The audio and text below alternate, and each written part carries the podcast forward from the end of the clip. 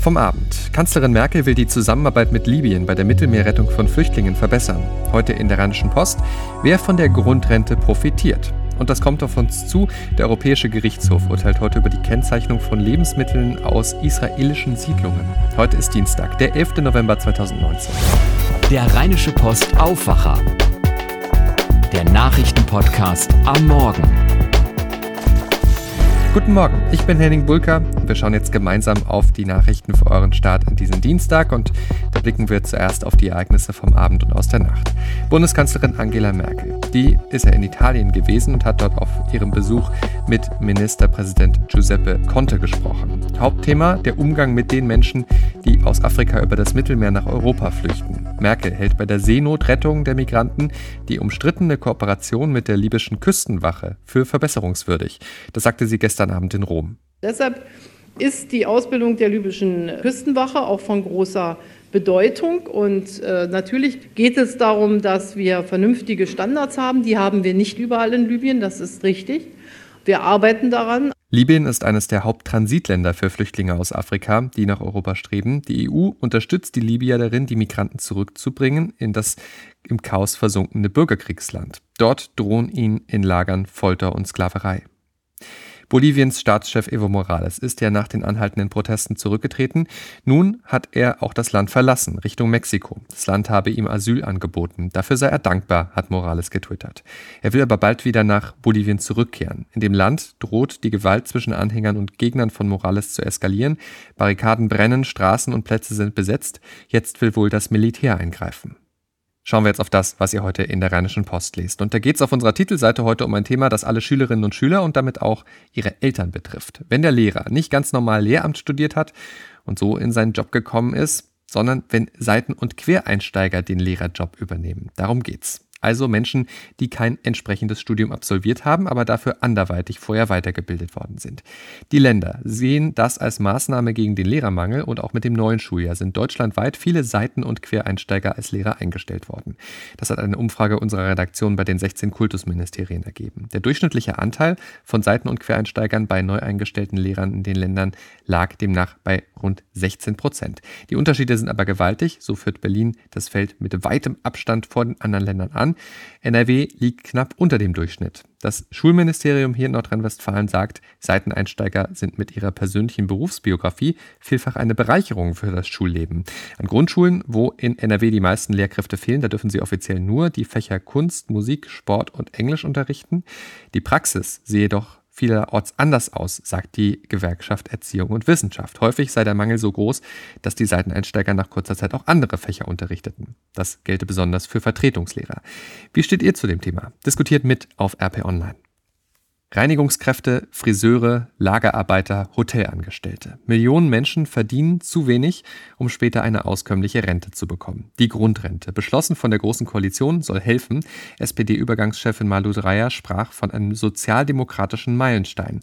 Doch von der Opposition kommt Kritik. Die Parteichefin der Linken, Katja Kipping, sagte zum Beispiel, die Grundrente sei zwar für ein paar Menschen eine Verbesserung, sie bleibe aber weit hinter dem Erforderlichen zurück. Aber wer genau darf sich jetzt Hoffnung auf die Grundrente machen? Und ist der GroKo-Beschluss jetzt fair oder nicht? Fragen, die meine Kollegin Laura Harlos der RP-Wirtschaftschefin Antje Höning gestellt hat. Bis zu 1,5 Millionen Menschen mit kleiner Rente werden ab 2021 Aussicht auf einen Zuschlag haben.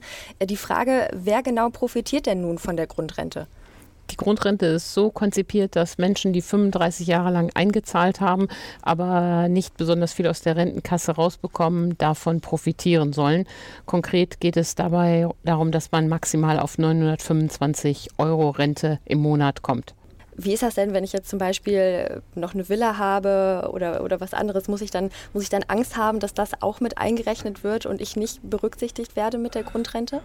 Nein, entgegen den Verabredungen im Koalitionsvertrag und entgegen den Forderungen der CDU hat die SPD sich da durchgesetzt. Das Vermögen wird nicht berücksichtigt.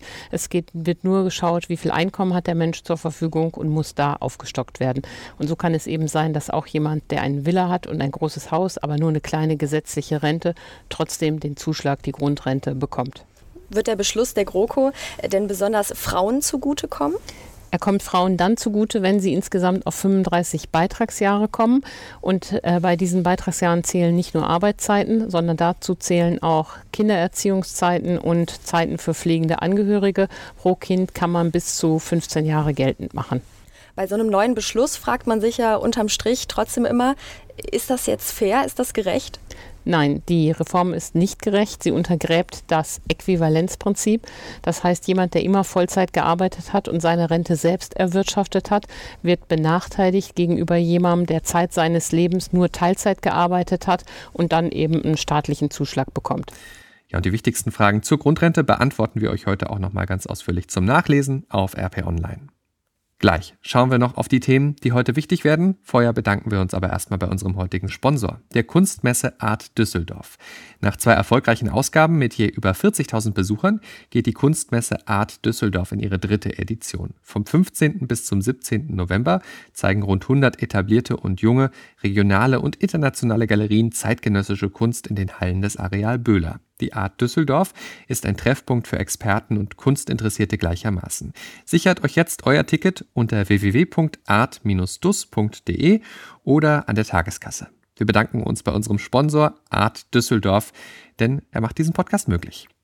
Damit zu dem, was heute sonst noch wichtig wird.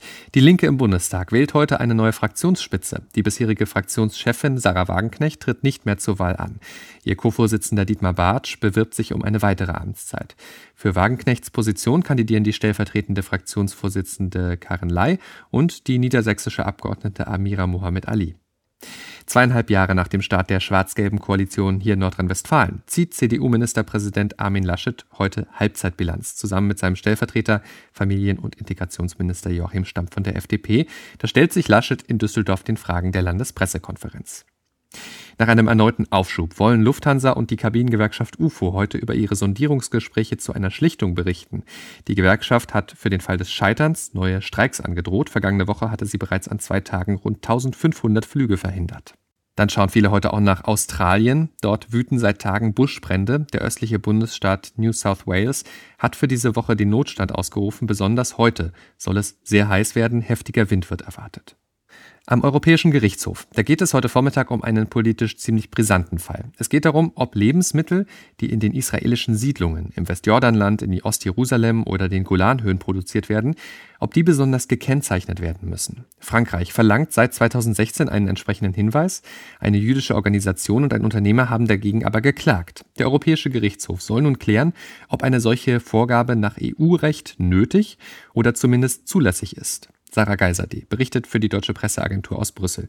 Um welche Lebensmittel geht es denn konkret? Also da gibt es eine ganze Reihe. Es geht unter anderem um Obst und um Gemüse, Äpfel zum Beispiel von den Golanhöhen, aber auch Paprika, Gallia, Melonen, Stangenbohnen. Es geht auch um Wein, also schon einiges, was wir da im Laden so wiederfinden täglich. Warum ist denn die Kennzeichnung so umstritten?